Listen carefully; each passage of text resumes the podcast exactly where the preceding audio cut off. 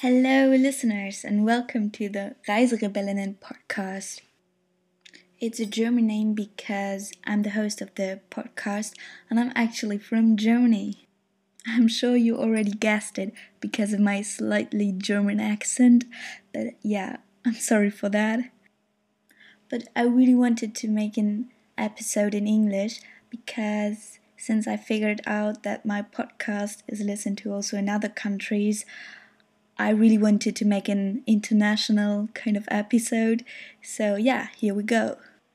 As I already mentioned, the podcast is called Reiserebellinnen, uh, which means in English travel rebel. I also really like the English name because it rhymes and it sounds pretty cool. But first of all, before we start with the first Reiserebellen or better travel rebel, I will tell you some facts about the podcast. So, this podcast is all about brave female travelers who made a difference and showed the world their outstanding, phenomenal way of doing great things which were quite unnormal for women in this time. I hope now you are excited to listen to their really, really interesting stories. Ready, steady, go. I will tell you a story about Gertrude Bell. She was an adventurer, political officer, archaeologist, and a spy. But first of all, I will tell you about her background, and then I will tell you the reason why she's a travel rebel or a Reiserebellin. Well, so she was born on July 14, 1868, in England and died on July 12, 1926, in Baghdad, Iraq. She was really privileged and had a very good education for women in this time. At the age of 19, she became the first female to complete a study of modern history at the University of Oxford. But because she was a woman, she was not allowed to graduate. So that really fucked her up, and she said goodbye to England and set off to see what the world was like outside of England. This decision changed her life, and she didn't travel in a way that other people traveled. Because it was not for leisure, it was for challenged adventure and exploration. She took on a trip to Iran, where she became fascinated with the Middle East. In 1899, she crisscrossed the desert through uncharted regions.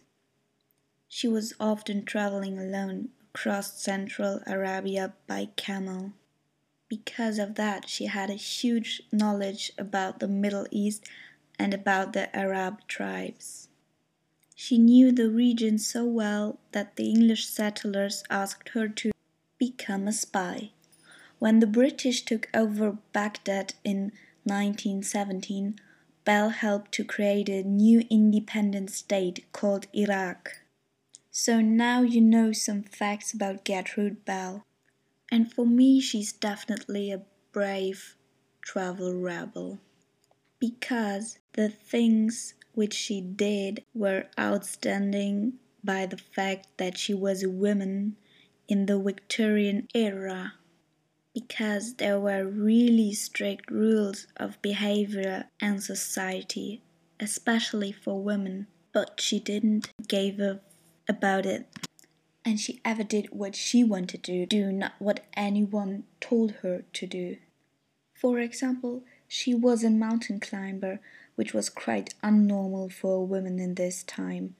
And everyone told her not to do it, but she didn't care and she climbed lots of mountains in whole Europe. For example, the Mont Blanc. She became really influential in the Middle East. She had a bunch of courage because she traveled alone, sometimes with local guides in parts of the world that had not been explored before. And she had a talent to connect to other cultures and learn different languages.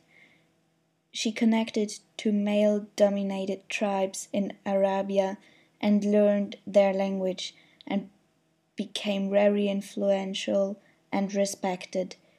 That they gave her the name Queen of Desert. So, this was the story about the Queen of Desert or the travel rebel Gertrude Bell. I hope you enjoyed it and stay tuned because other interesting stories will follow. And make sure to follow my Instagram because there I will post some content of the travel rebels and also I will let you know about new released episodes so you'll be always up to date. My Instagram account is linked on the episode description. I'm always open for people who will give me some informations or some feedback. So just feel free to give me feedback.